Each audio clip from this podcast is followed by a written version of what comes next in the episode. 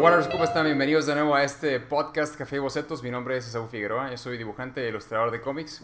Y este podcast es, eh, este episodio es muy especial porque por fin, por fin nos acompaña eh, un muy buen amigo, el gran Pedro Delgado. Eh, ya se nos había, ya nos- hasta que por fin se nos hizo porque ya teníamos... Hasta que se nos hizo. Exactamente. Eh, y la última vez que, que coincidimos y que probablemente se pudo haber armado pero no se pudo fue, me parece que en la última convención de aquí de Monterrey. Sí, ¿no? la come de Monterrey empezaba a caer ya, estaba cayendo medio enfermo y de hecho luego tuve la mole y en la mole ya estaba ah, pues muriéndome cabrón.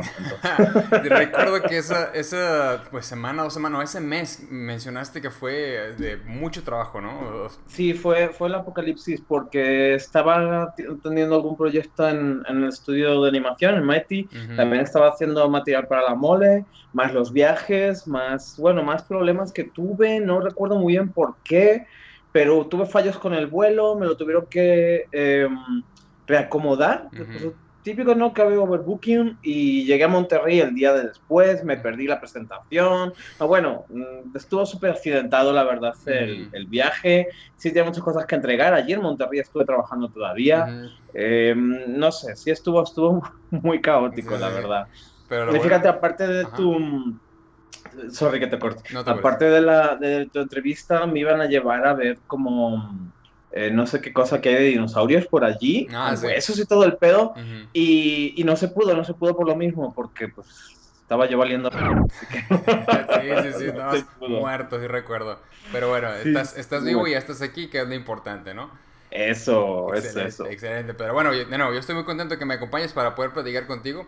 Eh, a mí me tocó, como te cuento, eh, conocerte en persona en esa vez. En que inclusive que Ujú. fuimos allá a la carne asada con el buen Aburto. Saludos Aburto si está viendo esto. Eh, y Siempre lo está viendo, está en todos lados. él está, tiene como, como pulpo, ¿no? Tiene manos en todos, todos lados. Eh, Sí, pero ahorita, ahorita regresamos a esa, parte de la carne asada. Yo quiero eh, comenzar mencionándote, siempre les digo a, a mis invitados eh, de este podcast, ¿cuándo fue la primera vez que yo recuerdo haber visto su trabajo? Y probablemente, eh, a lo mejor cuando yo les menciono esto o aquello, me em, piensen de que no, hombre, eso lo hice hace muchos años y ya a lo mejor ni lo quiero ver o lo que tú quieras, ¿no? Pero bueno, para mí sí es, es como eh, guarda un, un lugar especial porque es la primera vez que yo me toca ver el trabajo de todos. Y mira, yo he hecho, aquí te quiero mostrar, esta fue la primera muestra que yo vi de tu trabajo. Este Ah, gran no póster de sí, me Ultrapato. encanta. Me encanta. Claro que sí, es el póster de Ultrapato del el remake. Este está del do- 2004, me parece que, que es este.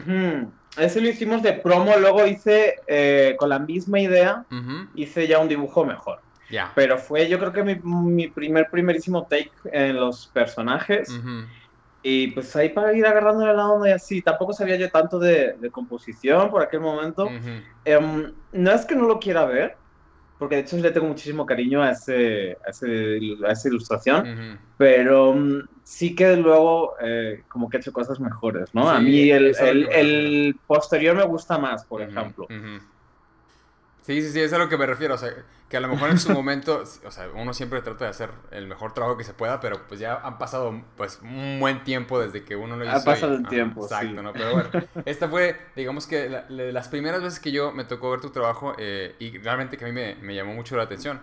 eh, porque ah, justamente, de hecho, ayer que estaba haciendo eh, el, el stream aquí en, en el canal, les estaba mostrando todos los, eh, los visitantes, todos los Warriors, cuál fue una de mis primeras eh, también influencias o muestras. Y precisamente fue es este ejemplar de Ultrapato que es el número uno. Entonces, Ujú. este salió también, pues ya hace muchos años, ahí por el 94, 93. Entonces, Es que ustedes también teniendo a Edgar en Monterrey como que lo tenían súper influenciado, ¿verdad? Él, él ha sido el, el papá de todos nosotros, o sea, él, él fue el que nos Sí, dio la, la- la introducción a, a este maravilloso mundo. Entonces, cuando yo vi tu trabajo con los personajes, los personajes de Edgar, pues para mí fue como una, una gran sorpresa y gratamente, ¿no? Porque sí se veía un trabajo de gran calidad. Entonces, pero bueno, esa fue la primera vez que a mí me tocó ver eh, tu trabajo y, eh, y así en, pre- en presencia, ¿no? Eh, pero bueno, vámonos, vámonos un poquito más para atrás, Pedro. Eh, digo, yo sé Ok. que eh, tú no eres de aquí de México, tú eres de España y ya tienes, aunque, aunque ya tienes varios años viviendo aquí, eh, nada más quería No tantos, pero sí. Bueno, varios pueden ser dos, tres. ¿Cuántos años tienes ya viviendo Ajá. aquí, Pedro? Mm, sí, este va a ser mi tercer año en, en Guadalajara. Ujú. Em, pero fíjate la de años que llevo visitando. Es que sí, para mí era una decisión lógica, porque es como, pues güey, me la paso yendo y viniendo. Al final los vuelos no son baratos y no soy rico. Entonces es como que, no, no, no, no. Esto hay que frenarlo. ¿no? Es un poco locura, porque al final si me gasto tanto dinero en, en meramente el vuelo, no lo disfruto donde sea que estoy, porque tengo que estar viajando todo el rato, ¿no? Entonces, para mí fue una decisión bastante lógica decir, pues, güey, me la paso allí, tengo muchos compas allí, pues, pues vámonos, ¿no? De una vez. o sea, entonces sí venías muy, muy seguido. Sí, fíjate que mm, yo empecé a venir por, por ir a Comic Con. Mm, cierto. Y eh, pues ahí me empecé a cotorrear con Ander. Saludos, eh, Ander Zárate. Claro. Y él fue quien me dijo, yo, yo, mira, en, en España nos pintan mucho, siempre, que México es muy inseguro, que, que, si todos, aquí como Speedy González, ¿no? Con el sombrero, durmiendo bajo el cactus y así. Y, y, pues yo no conocía de México, no, no, no conocía tampoco a nadie más allá de, de, Edgar y Ander, que los cotorreaban de Viantar, y alguno que otro más, pero como que así amigos, amigos o gente que yo, que yo hablaba seguido, pues Edgar y Ander, ¿no? Y, y como que en el primer Comic Con no se me hizo venir a México. Y me dice Anders, te vi por allí saltando como loco. Pues, güey, mi primera vez en Estados Unidos, en San Diego, Comic Con, pues, ¿quién no, verdad? Claro. Que te vi por allí saltando como loco, pues ya me, hasta me dio como cosa saludarte. Bueno, ya, ya, como que eso llevó a que cotorreáramos más. Y ese, ese año que pasó desde mi primer Comic Con hasta el segundo, cotorreé mucho al, al Ander y hasta, pues ahí fue cuando empezamos a trabajar juntos, eh, pues en comicios, en lo que saliera. y, y al siguiente año ya fue que me dijo, güey, pues cáele a México porque pues, está más chido que Estados Unidos. y, pues ahí me quité yo también mi, mi, obsesión de ir a California y pues todo, ya sabes, todo lo que te venden, ¿no? y, y, fui a México y fíjate que, que a mí en ese momento yo es cuando ya me enamoré de aquí. Es como que dije, güey, sí, o sea, sí, no tiene esto nada que ver con lo que te pintan. Tijuana se me hizo muy feo, pero Ensenada me, me encantó y, y para mí es como mi hogar a este lado del charco. Yo siempre, ahora estoy en Guadalajara, pero para mí Ensenada siempre va a ser como mi, mi, mi hogar, siempre se siente así. Eh, Ander y, su familia me hicieron sentir así y eso para mí fue como un punto de inflexión, no, no me había sentido tan acogido nunca. Y fue un poco la primera llamada de atención, ¿no? Como para decir, güey, sí estoy bien a gusto aquí, o sea, no, no, no, pues es por muchas cosas. Por un lado el trato, ¿no? Siempre ya sabes, México, aunque tiene muchos problemas los últimos años, vamos a decir que por la pandemia, ¿no? Que la gente anda un poco susceptible, pero en general, todos los años que llevo viniendo, te estoy hablando de que desde 2006 no he dejado de venir. Eso es mucho tiempo. Y, siempre he tenido esa sensación de, estar muy bien acogido, de ser muy querido, eh, tanto aquí en México como en, como en Estados Unidos, ¿no? Entonces, mm, para mí fue muy lógico el, dar el salto aquí, el, venirme para acá, porque mm, ya hacía mucho tiempo que España yo ya no lo sentía como, como un hogar. Entonces, pues güey, ya, me vengo y ya. te recibió el, buen Ander, entonces vamos a, tenemos que agradecerle al Ander de, de que te convenció básicamente de que puedes venir a México y, y aquí puedes estar, digamos, a gusto. Ajá, pues no es convención, yo soy muy aventado. Me dijo, no, ven a visitar, como si me dice, vamos a África a, a, dormir con los leones. Digo, vámonos. O sea, yo soy muy aventado, pero fíjate que, que sí lo acogí sin miedo, ¿no? Es como, ah, pues sí, vamos a México a, ver qué hay allí, ¿no? A ver qué, qué, show. Ya. Y ya ves, así. Pero entonces fuera, eran, era tu primera vez que viajabas eh, a Comic Con, ¿verdad? Me, me cuentas, o sea, cuando viniste a México. Sí, la, cuando vine a México la segunda vez que fui a Comic Con. El primer Comic Con no llegué a venir a México, estuve en San Diego y en Los Ángeles. Porque la mitad del vuelo me la pagó un cliente que estaba teniendo en Los Ángeles, andábamos ahí moviendo un proyectillo y me dijo, ya sabes, los, los eh, gringos siempre están trabajando, ¿no? Y me dijo, cáele aquí a, a, mi casa, estás unas semanas, pero pues completamos este proyecto que traemos, ¿no? Y dije, ah, pues Simón, entonces de, pues de Comic Con salté para Los Ángeles, de Los Ángeles ya me regresé a a España. No fue hasta el segundo Comic Con ya que, que vine a México. Ya, excelente. Sí, no, las, las, primeras veces, sobre todo las primeras veces que uno va a Comic Con, pues, no, es como, no sé, Disneylandia, ¿no? O sea, ves. Sí, fíjate que, que, y además fui dos años seguidos, que eso creo que no lo he vuelto a hacer nunca, porque pues, por dinero, ¿no? Pero me emocionó tanto que dije, el año que viene tengo que volver, el año que viene tengo que volver. Claro. Y luego, ese fue 2006, luego hasta 2008 no regresé, luego 2010, ves, como que cada dos años. Luego estuve hasta 2013 y ahí ya pasaron tres. Y luego pasaron cuatro años porque pues tuve una mala racha allí en España, no, no estaba la economía para estas cosas. Y tardé como cuatro años, hasta el 2017 que no volví. Pero también fíjate que ya no hacía falta tanto. Al principio sí porque te tienes que dar a conocer. Pero como que ya una vez que te ubica la gente no es tan necesario estar viniendo todos los años, ¿no? Sí. Entonces... Como que vas eh, poniendo, pues, digamos... Eh, te ponen eh, visitante, ¿no? De que estás en la lista, de que, ok, ya llegaste otra vez, muy bien. Ya llegaste otra vez, ya te ubicamos. Ajá, exactamente. pero, pero me gustaría, eh, gustaría saber, antes de que, de que empiece todo esto de Comic Con, cuando empezaste a, pensar seriamente en dedicarte a esto, que escuché por en, algunas entrevistas que, que has eh, platicado, eh, ¿cuáles han sido tus influencias o qué fue lo que te motivó creativamente o que te, te daba esa energía de, dibujar y dibujar y dibujar? ¿Cuáles eran, no sé, a lo mejor eh, películas o, proyectos o, caricaturas? No sé, ¿qué es lo que tú veías cuando eras más joven que te llevó a, esta profesión? Pues fíjate que, que, bueno, mis padres son personas un poco especiales eh, y no les gustaba mucho que, que, leyera cómics, entonces yo no entré por los cómics, yo entré por lo que veía en la televisión, ¿no? Y a mí me gustaba mucho, mucho, mucho este, todos los, eh, los dibujos animados o las caricaturas, como dicen ustedes, un poco mm, incorrectas, ¿no? Me gustaban mucho los Looney Tunes, me gustaba mucho Tom y Jerry, eh, todo donde hubiera madrazos y bonitos cartoon, pues ahí estaba lloviendo, ¿no? Mi favorito siempre era el, el, coyote. Ah. Entonces, es como que mm, siendo muy chico, yo ya quería decir, yo quiero saber cómo se hace eso. quiero, quiero saber cómo, cómo se hace eso. Quiero hacer eso. Y como con 17 años, 17, 18, eh, empecé a trabajar de aprendiz en un estudio de animación. Fue una madriza, pero aprendí. Aprendí bastantes cosas. No, no quise volver a saber nada de animación en muchísimo tiempo. Pero sí aprendí muchísimas cosas. El, tipo de, limpio de lápiz que hago yo, por ejemplo, lo aprendí ahí, porque nos obligaban mucho a limpiar con lápiz, ¿no? Estoy hablando que, que se trabajaba todo a mano. Esto es, no sé, que, que, sería el año 2000, año 99, más o menos. O sea, sí, sí es hace mucho, mucho tiempo, ¿no? y, y, pues no sé, de ahí ya empalmé una cosa con la otra. Eh, ya digo que tuve un momento que no le decía que no a nada. Eh, me salió luego el trabajito este de DeviantArt. Ah, pues Simón, si te lo hago, si se hace diseño gráfico, venga, sí te lo hago. Eh, luego me salió lo de hacer cómics también. Dije, ah, pues venga, sí, también te lo hago. Como que le entraba a todo. Ya fue más tarde que, empecé a ser más selecto, decir, esto me gusta, esto no.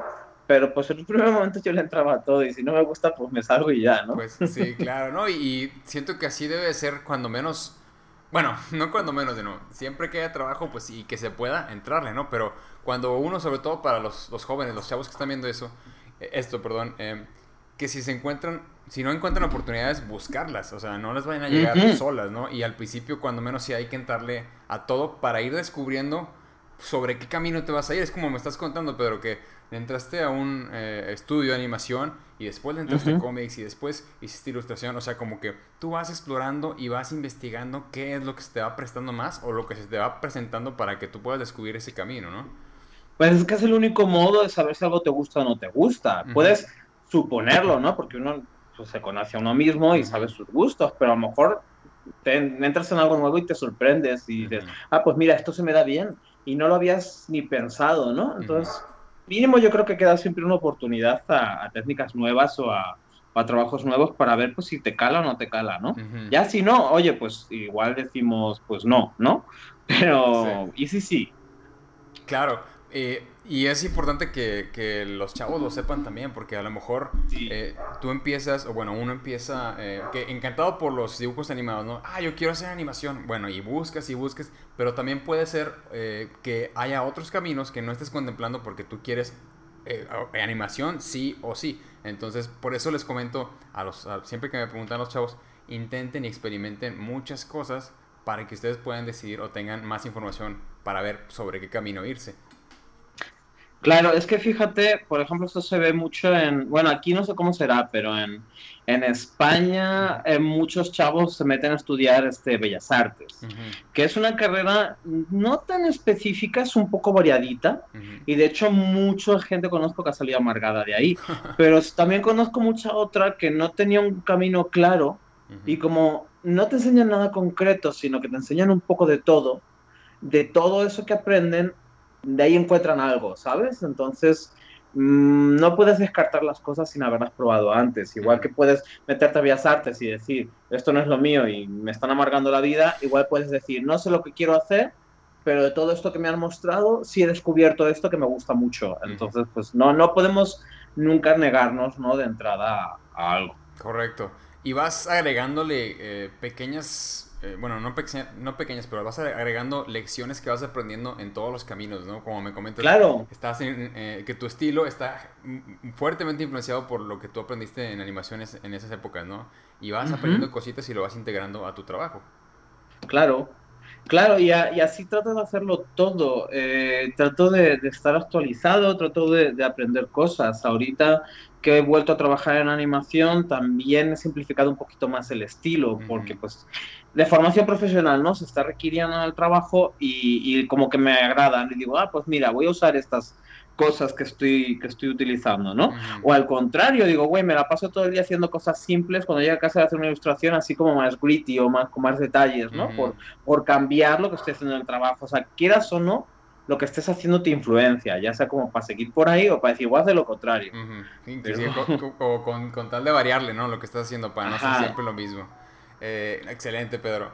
Oye, entonces me cuentas que hiciste varias cosas y ¿cuándo fue o el punto donde decidiste, sabes qué, sí, esto es lo mío y le voy a dar por aquí? ¿Qué fue lo que te, que te llevó a esa, esa decisión? Um, ¿Te refieres a dedicarme profesionalmente? Así es, sí, sí, sí.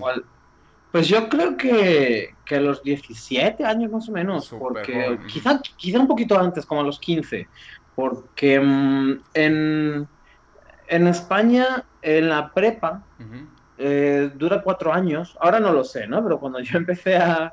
Cuando yo estudiaba era así: la prepa duraba cuatro años y los dos primeros años eran como generales y los dos últimos tenías que elegir una especialización. Entonces, a huevo tú tenías que elegir ya un camino en la vida. Eh, porque eso iba a influenciar. Yo no quería estudiar carrera, no he estudiado, no tengo ninguna carrera, ¿no? Pero si sí hubiera querido, mis asignaturas que yo hubiera estudiado me hubieran influenciado, ¿no? Es decir, si, si yo voy a estudiar psicología, ¿qué hago en artes, ¿no? ¿Qué hago en, números? No tiene, no tiene caso. Tendría que estudiar, no sé, humanidades o algo así. Entonces, eh, digamos que la propia prepa te, te, forzaba a elegir. Y yo elegí artes, obviamente, porque quería hacer algo, pero ya me, me motivó a pensar un poco seriamente, porque digo, o sea, si ya me estoy como que especializando en todo esto, tenía creo que cuatro asignaturas o cinco que eran específicas de, ese camino que yo había elegido, como que la cosa se puso seria, ¿no? Porque ya no es como, bueno, estudio que no sé, lengua, lo que sea, y luego en casa dibujo. No, ya estaba desde muy joven estudiándolo en la prepa. Entonces, eso ayudó a decir, sí me quiero dedicar a esto, sí me lo voy a tomar en serio. Muchos compañeros míos no, no lo hicieron, pues estaban dibujando como quien dice por, porque es más fácil que, estudiar ciencias sociales, ¿no? O algo así.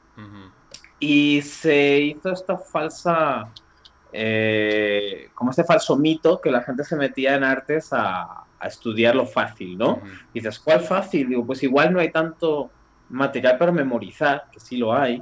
Pues teníamos, por ejemplo, historia del arte, que era durísima, no durísima, pero son muchas cosas, güey. Estamos hablando de historia del arte, sobre todo en Europa. Todo, pues desde los cabrones de las cuevas hasta hoy día, ¿no? Entonces sí estaba muy, muy intenso. El Renacimiento está eh, extensísimo para aprenderlo. Entonces, como que sí era duro, sí era duro. Es como, güey, pues igual no estás aprendiendo la psique humana, pero estás metiéndote una chinga en, historia doble. Teníamos historia e historia del arte. Entonces sí estaba y te digo, en 16 o 17 años, o sea, sí estuvo, sí estuvo duro, no, es no es el camino fácil en absoluto. Pero bueno, mucha gente se metía porque no quería hacer otra cosa, ¿no? y, y, sí tengo varios compañeros que nunca han llegado a hacer nada. Y incluso aunque estuvieran muy centrados, no han llegado a hacer nada. Y aquí estoy un poco como, como Ander, ¿no? Aunque no hayamos estudiado, nosotros sí hemos tenido claro que nos queríamos dedicar a esto. Y aunque en un primer momento no, mm, luego sí. Yo sí, yo siempre lo he tenido muy claro. Yo llego a un punto en que dije, güey, pues me paso dibujando, tendré que buscar de sacarle dinero, no quiero hacer otra cosa. La neta, no quiero hacer otra cosa. Sí llegué a trabajar de otras cosas, pues porque antes de Internet era muy difícil conseguir eh, trabajo de ilustrador, pero por suerte, creo que desde los 22 años no me he tenido que dedicar a otra cosa que no sea ilustrar. Uh está genial.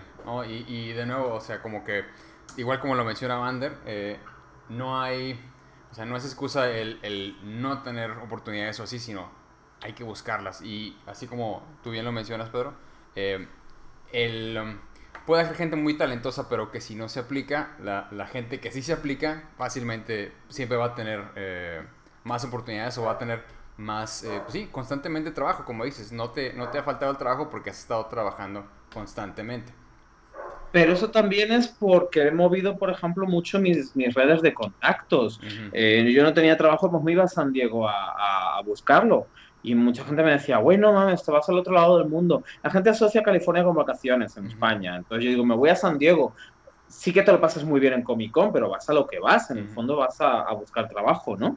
y, y como que sí veía que mi entorno no se terminaba de comprender eso porque mm, yo lo he comentado alguna que otra vez, en España es muy habitual que los autores busquen y trabajen con un agente. Ellos se encierran en su casa a dibujar y, poco más, ¿no? Es muy raro, es muy, muy, muy, muy raro que, que trabajen por su cuenta. Entonces, como todo este rollo de buscar trabajo lo delegan. Ellos se sientan, dibujan y ya. Y yo soy, siempre he sido muy de moverme. Por eso es tan difícil ver españoles en Comic Con, no hay tantos, güey. Está lleno de mexicanos, porque los mexicanos son más arrechos, ¿no? Son más de, moverse. Eh, aquí también está menos cómoda la situación, hay que decirlo. No es que España sea un paraíso, pero sí está un poquito más acomodada la sociedad, ¿no? Entonces hay más opciones que te permiten no necesitar moverte, ¿no? En México está más cabrón, entonces si quieres lograr algo, te tienes que mover, no hay de otra. Entonces, por eso eh, siempre me he encontrado muchos mexicanos allí. ¿Dónde vas? En el mundo y un porrón de mexicanos por todos lados. Ahí andamos. Este, sí, sí, sí. Y bueno, y seguir buscando las oportunidades donde, donde caigan y, moverse, como, como bien lo mencionas, Pedro. Oye, eh, yo siempre he tenido la curiosidad de cómo se dio la, la oportunidad de trabajar con, con la gente de DeviantArt. Eh, pues fíjate que a mí me gusta, aunque mucha gente piense que no, a mí me gusta mucho integrarme allí donde estoy, ¿no? Entonces yo me metí en la comunidad de DeviantArt y yo vi que tenían la mascotita esta suya. Y pues en mis posts o lo que sea a veces lo dibujaba. Y le, pues así de tonto como suena, vieron uno de estos dibujitos que yo hacía y les gustó, me dijeron, oye, pues sí creemos que tienes el, el nivel y nada más que me dijeron, eh, tú ¿crees que puedes hacernos este trabajo en vectores? Porque ellos trabajaron en, vectores. Y casualmente yo sí aprendí a hacer vectores, que es algo que igual es fuchi para muchos ilustradores, ¿no? y, y, como supe, pues me dijeron, ah, pues sí, mira, si sabes hacer vectores y nos puedes hacer esto, pues, pues sí, te vamos a estar dando chamba. Me pagaban muy poquito, pero yo creo que es el mejor trabajo que he tenido nunca. ¿En serio? Porque tenía mucho alcance todo lo que hacía.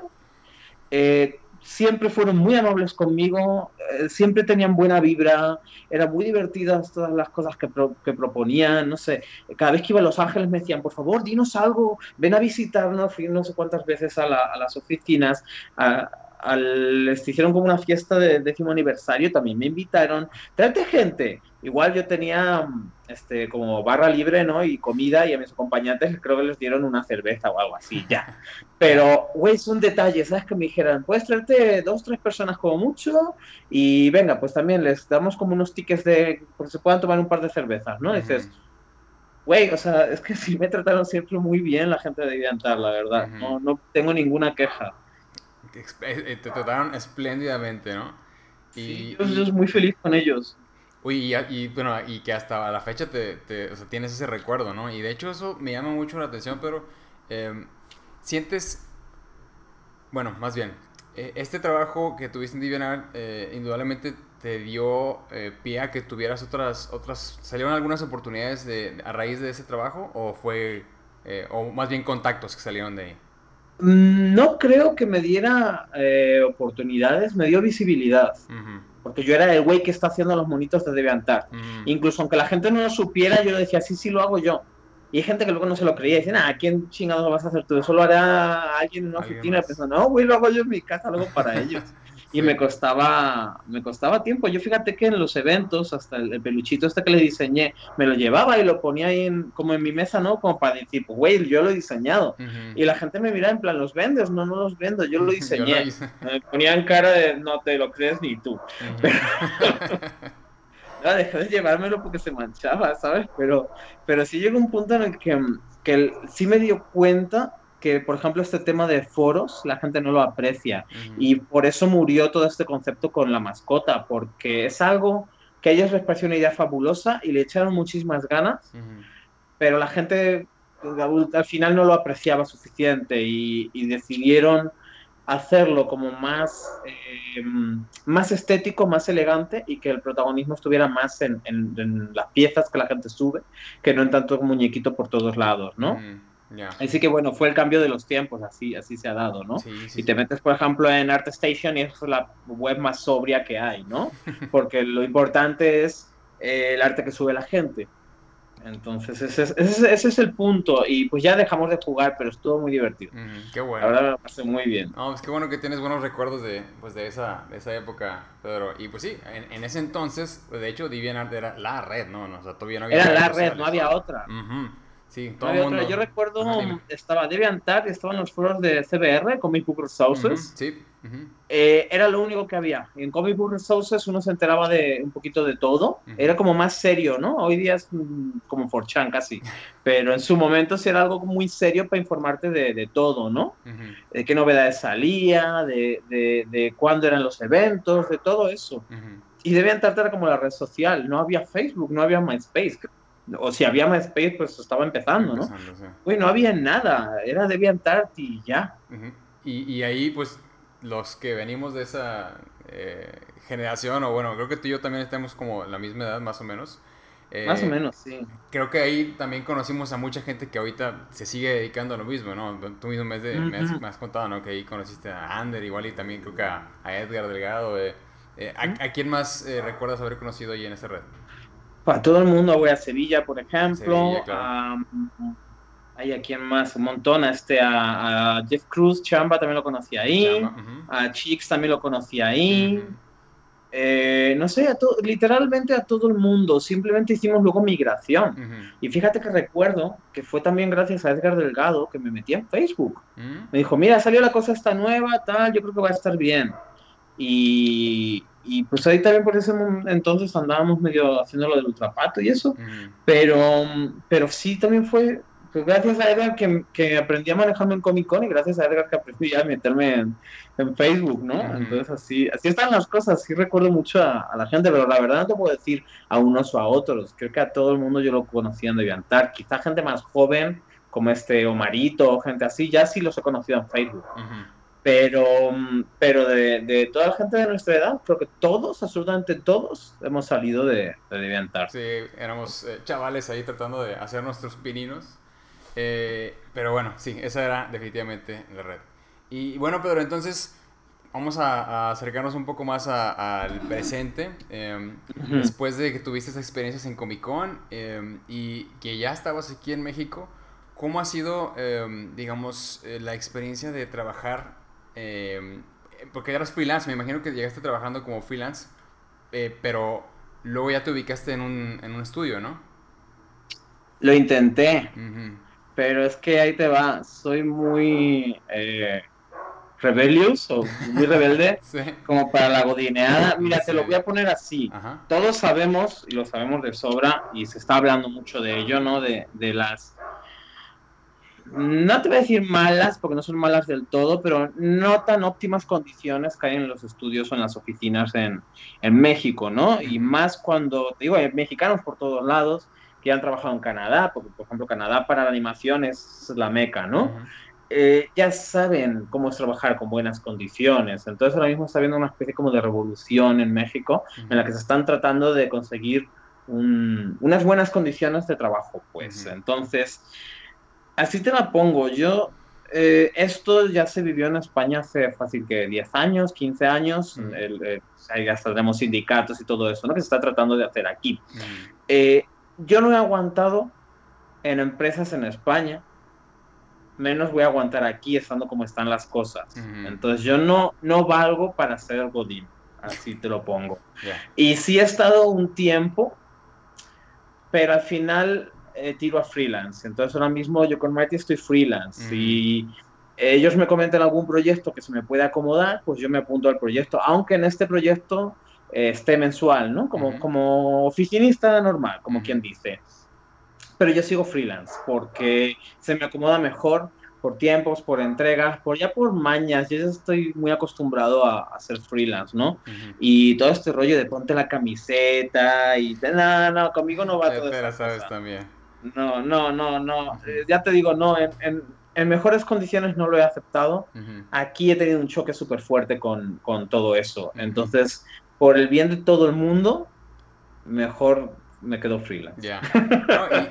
y, sin, afán de, perdón, sin afán de o, mencionar las, eh, más bien, mejor concentrándonos, tratando de concentrarnos en las buenas experiencias o en, o en lo mejor de este, de esta modalidad, porque si aún, aún siendo de aquí, o sea, siendo de, de, México o del país de donde vivan, es difícil dedicarse al freelance. Ahora, viniendo de otro país, me imagino que es doble o tres veces más difícil por, por todo lo que conlleva.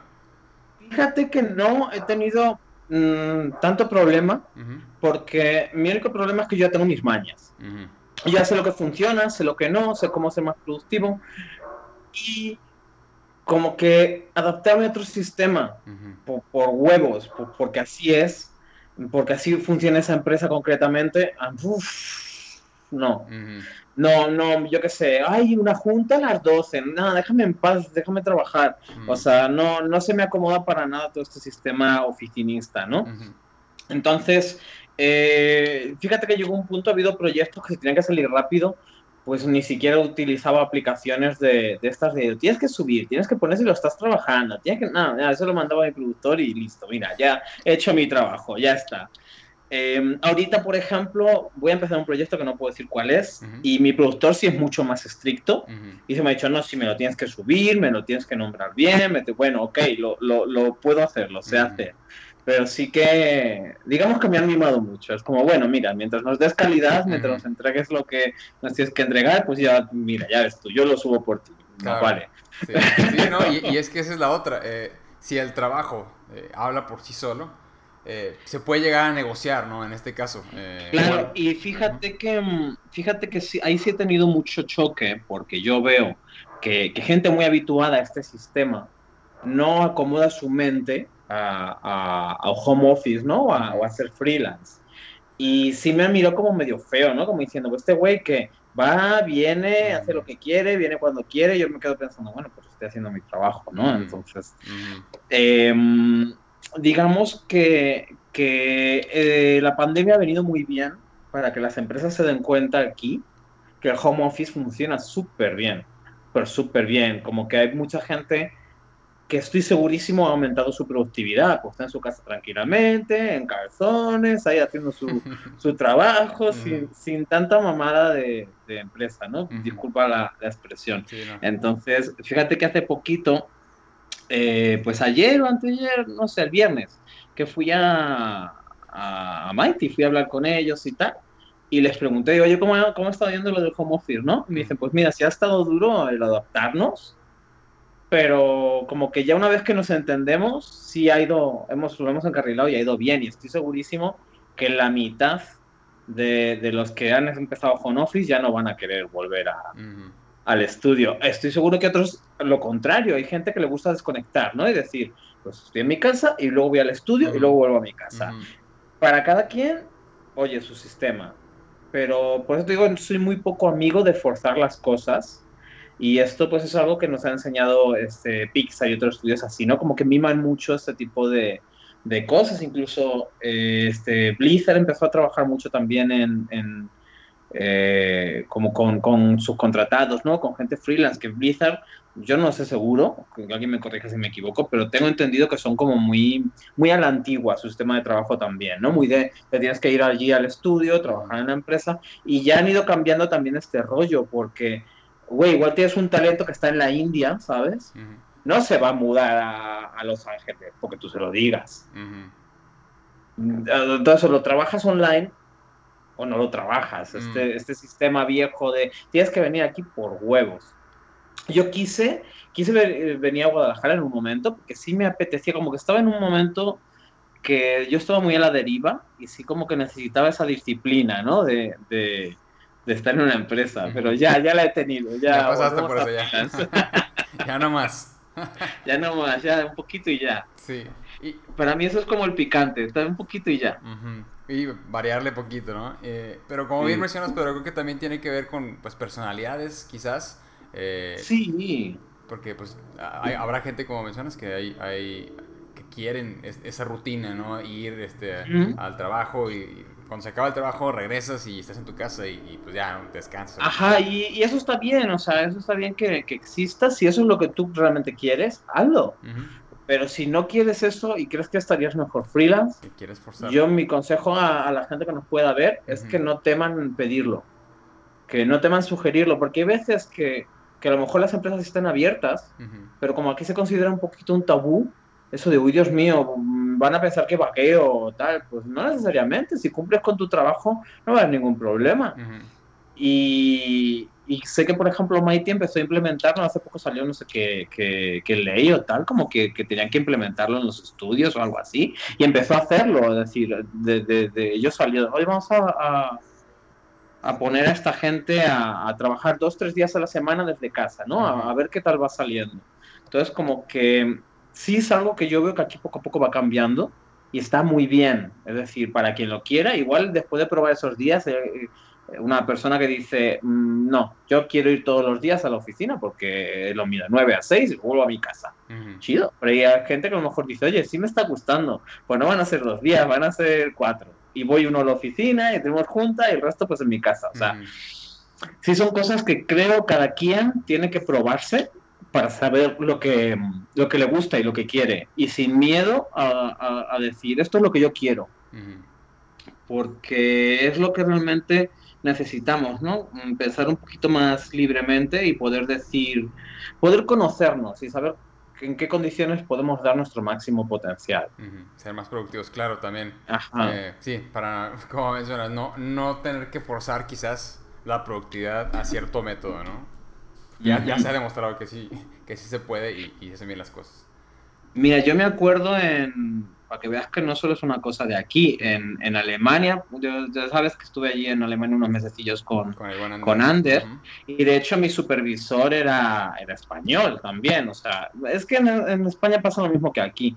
Eh, quizá un poco menos, pero, pero estamos ahí muy de la mano, ¿no? Entonces, sí está muy metido este rollo tan estricto de, no, tienes que venir a la oficina y, punto, ¿no? Y, mi jefe o mi supervisor sí era muy así, muy cuadriculado. Y yo tenía un choque enorme con él, porque odio madrugar, me levanto emputado y ya no quiero hacer nada en todo el día, ya lo que sea que haga lo voy a estar haciendo mal, entrampado y enfadado.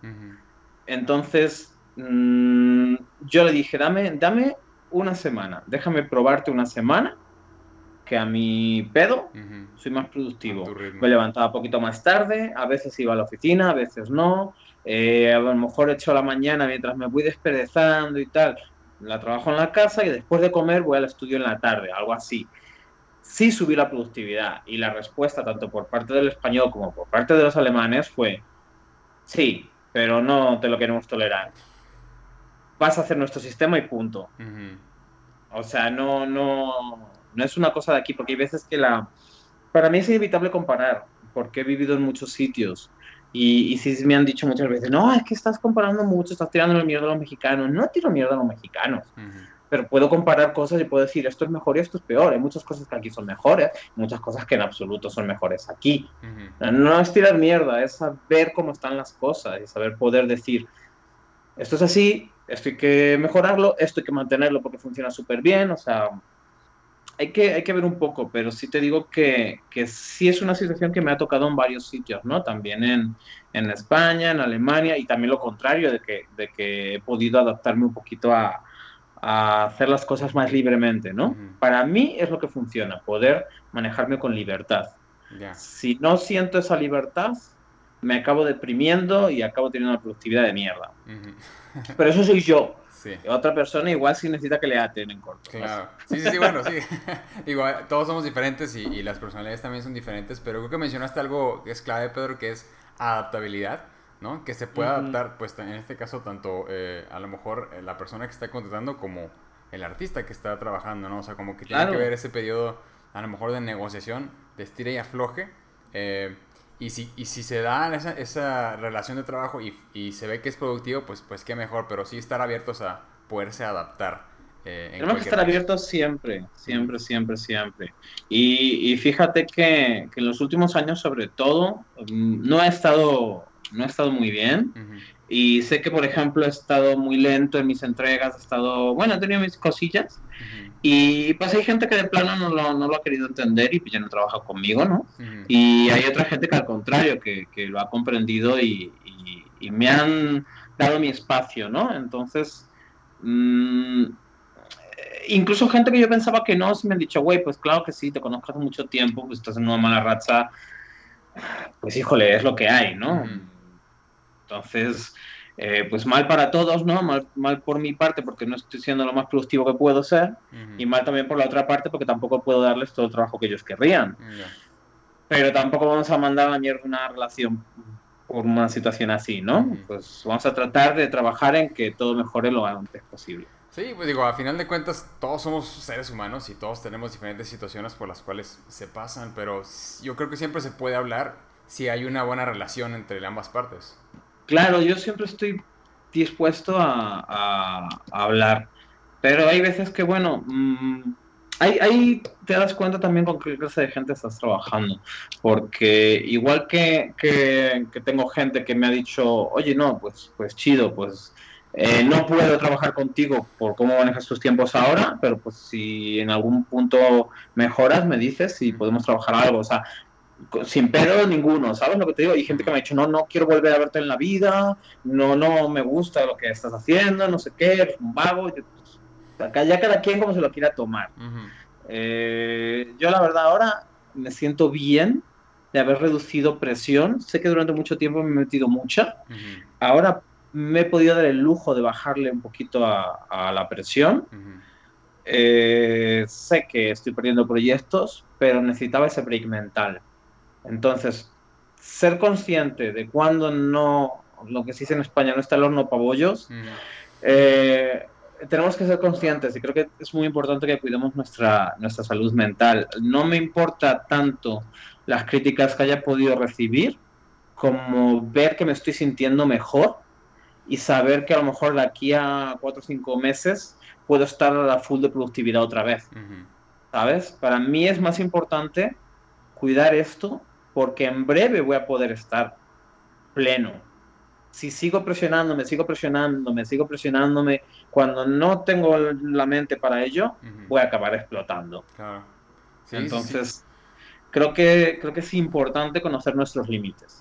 Y es, sí, es importantísimo eh, cuidar la salud. O sea, el, cuerpo es el único que tenemos y es muy común presionarnos y es muy común trabajar de más, pero como lo mencionas, Pedro, a veces es más sano decir no a ciertos proyectos con tal de tener esa, esa paz y esa salud mental que de luego te va a permitir ser más productivo, ¿no? Ese, eso también eh, creo que es muy importante. Sí, sí, y más ya te digo, en, en eh, pues poco a poco se va quitando este tabú, ¿no? Pero sí que sí existe mucho el rollo de, ah, no, pues antes aguantaba más, hoy día no, nadie aguanta nada. Yo pensando, pues no sé qué tanto, hay gente, pues toda la gente que dice estas cosas se les ve que están muy quebrados de la cabeza, ¿no? Entonces, no sé qué tanto son gente a la que uno debe escuchar, ¿verdad? sí, sí, cada quien pues hablará como, como le haya ido, ¿no?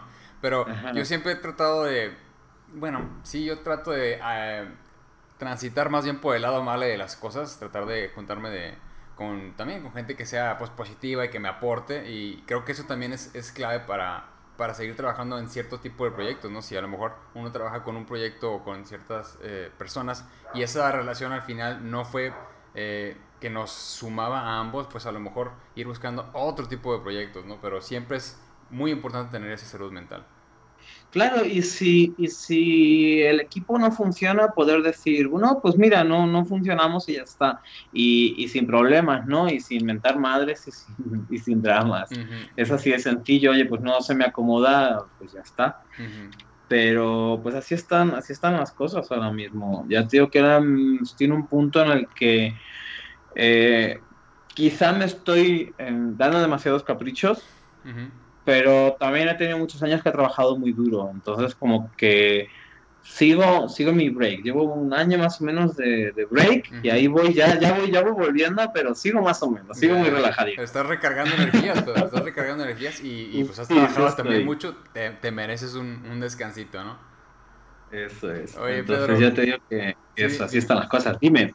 Oye, te quería preguntar, eh, y bueno, ahora que has estado, bueno, viviendo estos dos años aquí en México y has trabajado, como mencionas, en diferentes proyectos, ¿qué es lo más, pues, gratificante que tú has sacado de, pues, de, toda esta experiencia? O sea, para enfocarnos más bien en las cosas positivas eh, y a lo mejor transmitirle a, todos los que están viendo esto, eh, ¿qué es lo que a ti te agrada más de, este, de, este, de esta profesión? O sea, de, de dedicarte a estos proyectos que tienen la oportunidad de hacer lo que a ti te gusta. ¿Qué es lo que te puede dejar como una... Sí, ¿qué es lo que te agrada más? A mí lo que me agrada es... Eh, híjole, está, está complicada la pregunta.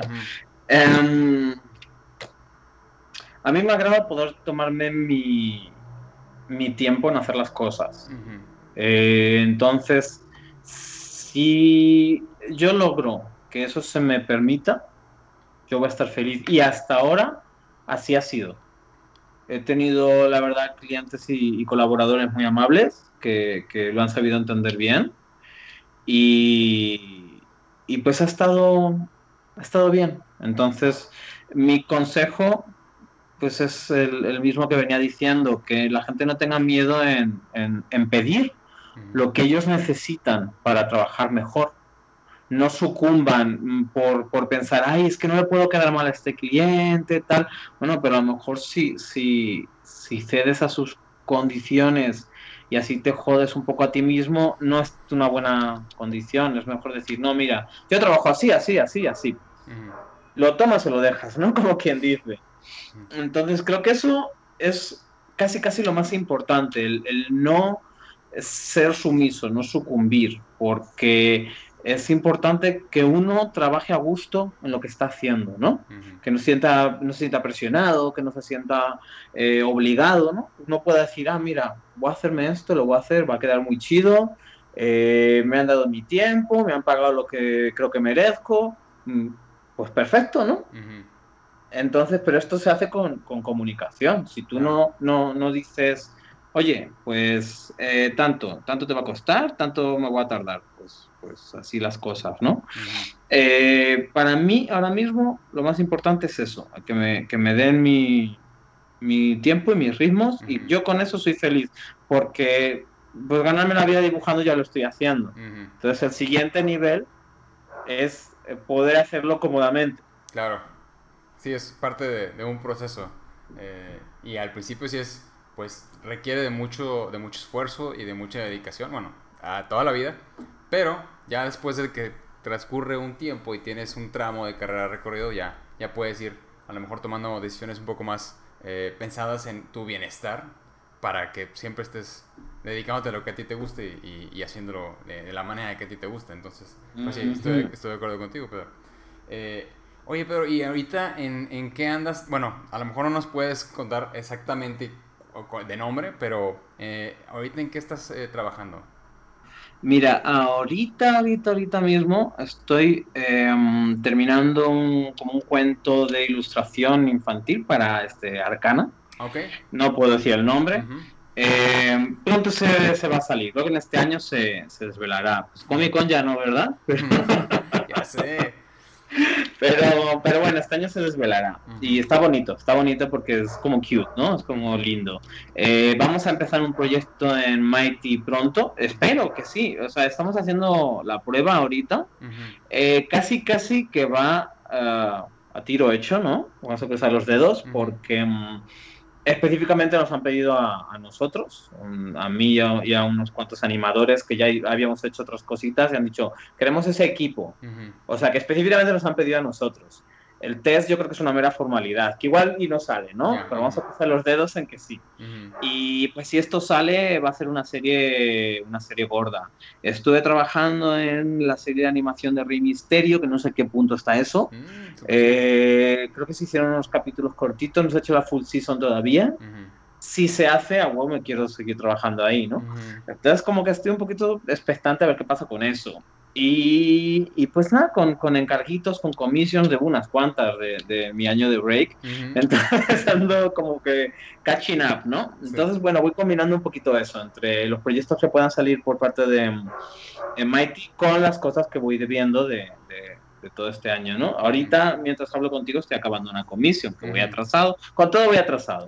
Pero, pero bueno, por eso digo, pues una, te pedí antes, digo, pues si no te importa, aquí voy a estar dibujando y, ahí voy, ahí voy, pues eh, ya te digo que he agarrado el nuevo año con muchas fuerzas y sí le está echando muchas ganas a, pues a, entregar lo que debo lo antes posible, ¿no? Entonces ahora mismo esa es, esa es mi misión.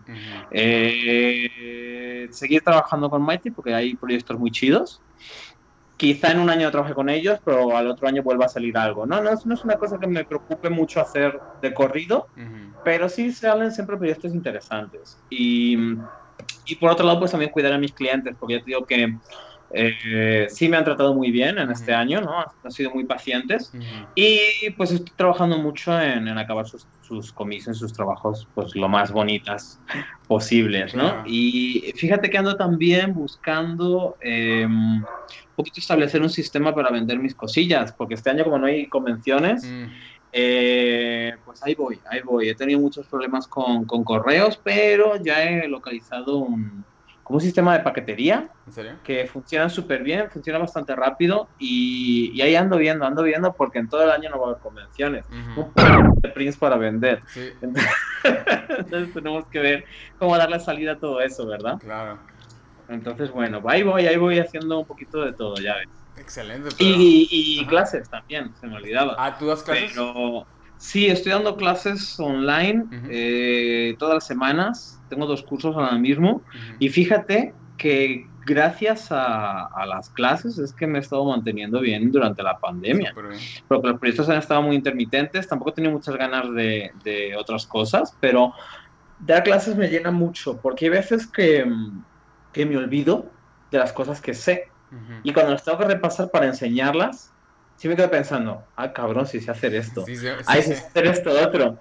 Y, y, como que la emoción que puedan tener los muchachos es casi la misma que, que tengo yo, porque estoy como redescubriendo mis, eh, mis habilidades. ¿no? He tenido mucho este...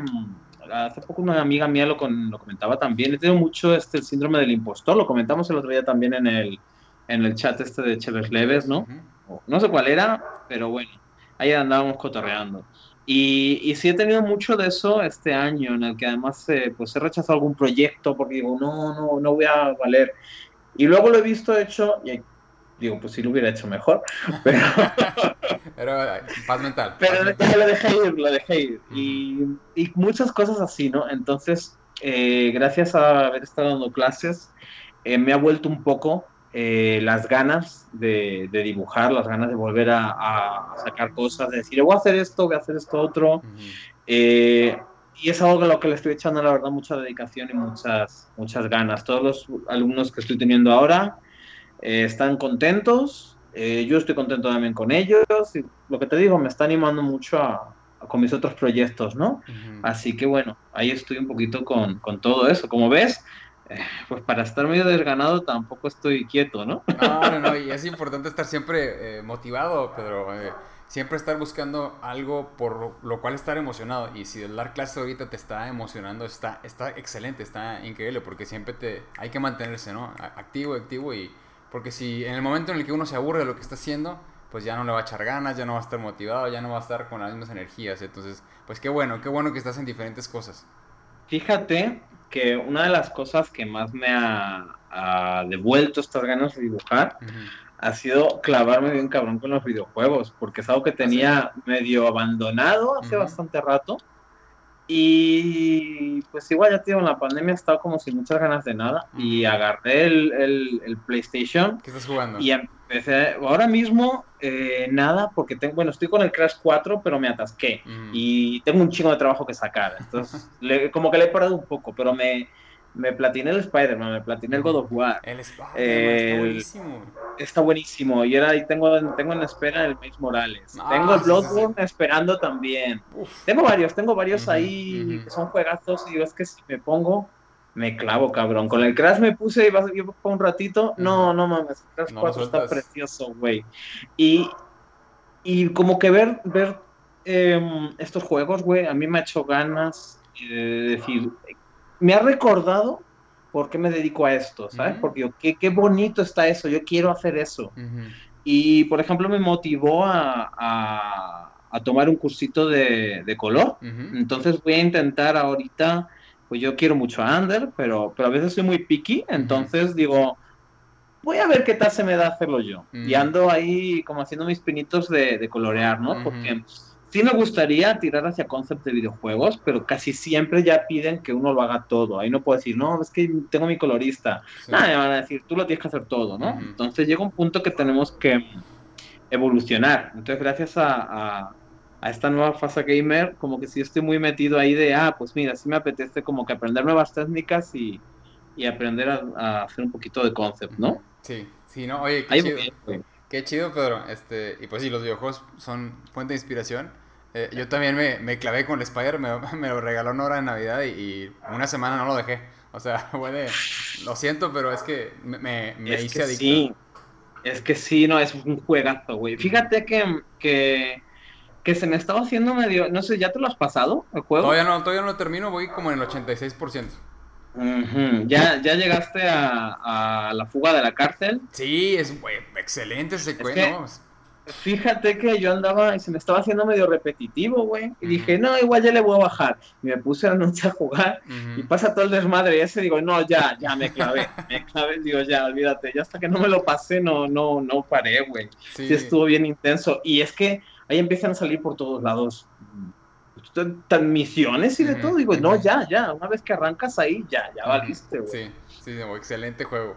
Pero sí, definitivamente qué bueno que te, que te está dando esa fuente de inspiración y que se te ve, se te ve cuando me lo cuentas, o sea, te ves emocionado y te felicito por eso, pero la verdad.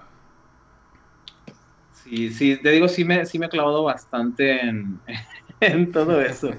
Igual, el, fíjate que por lo mismo eh, eh, iba a tardar un poquito más en comprar el Crash, pero un amigo mío que según los juega los vende, dijo, güey, ya, ya me pasa el crash. Pues si pasó las fases y ya, no te creas que estuvo completando las cajas ni nada, ¿no?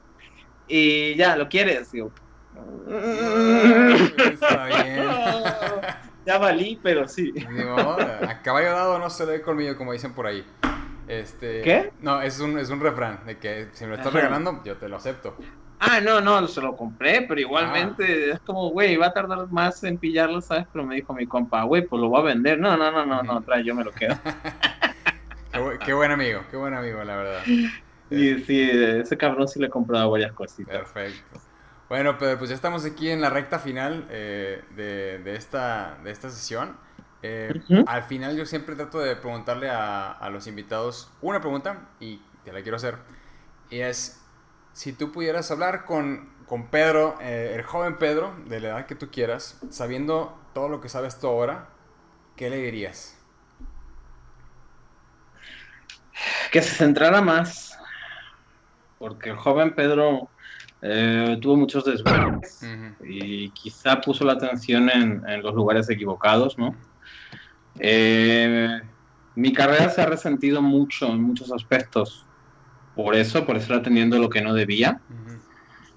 y, y, ese es el consejo que yo daría a mi yo del pasado, el, no tratar de no desviarme tanto porque aún hoy día estoy pagando las consecuencias, ¿no? Entonces, em, es importante, creo, eh, ser consciente de dónde debe poner uno la, atención y, cómo tratar de que ocurra lo que ocurra en tu vida, no desinspirarte, ¿no? No, no, no perder esa pasión por, las cosas que uno hace. Entonces, ese es el consejo que yo me daría a mí mismo. Eh, enfocarme un poquito más. buenísimo, buenísimo, Pedro, perfecto. Pues bueno, no me queda más que agradecerte. Muchísimas gracias por eh, echarte la vuelta aquí, Pedro. Me encantó platicar contigo. Este, igualmente. La, primera vez que platicamos. Claro, te digo, fue en esa carne asada con aburto. Espero que alguna vez se vuelva a repetir. Ya no te vamos a dar cebollas, no te preocupes. Por favor, no. jamás, jamás en la vida. Te daremos otra cosa, unos taquitos, unas arracheras unas piratas. Unos, buenos tacos de, de, Monterrey como, como, los, como los mereces. Pero de nuevo, muchísimas gracias Pedro por estar ahí con nosotros y compartir nuestra experiencia. Este... Pues muchísimas gracias a ti por la invitación. Sabes, yo encantado cada vez que, quieras eh, invitarme. Eh, con mucho gusto. Perfecto, perfecto. Y lo voy a hacer de, de nuevo, te voy a tomar la palabra. Eh, pues bueno, Warriors, esto fue Café Bocetes con Pedro Delgado. Muchísimas gracias por observarnos y escucharnos. ¿En dónde te pueden encontrar, Pedro? ¿En las redes sociales? Eh, pues ahora mismo, sobre todo en Facebook, porque tengo el Instagram bastante muerto. Pero igualmente ahorita te, paso las redes, tanto mi Face como, como mi Instagram, pues son un poquito las redes que uso. Instagram lo tengo más como galería, porque como no es tanta red social, pues ahí están mis ilustraciones y ya está, ¿no? y en Facebook como que es donde más interactúo con, con la gente.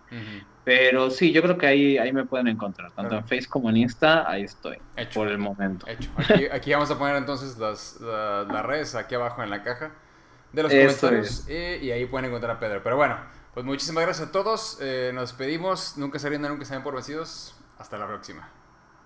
Hasta luego. Y listo.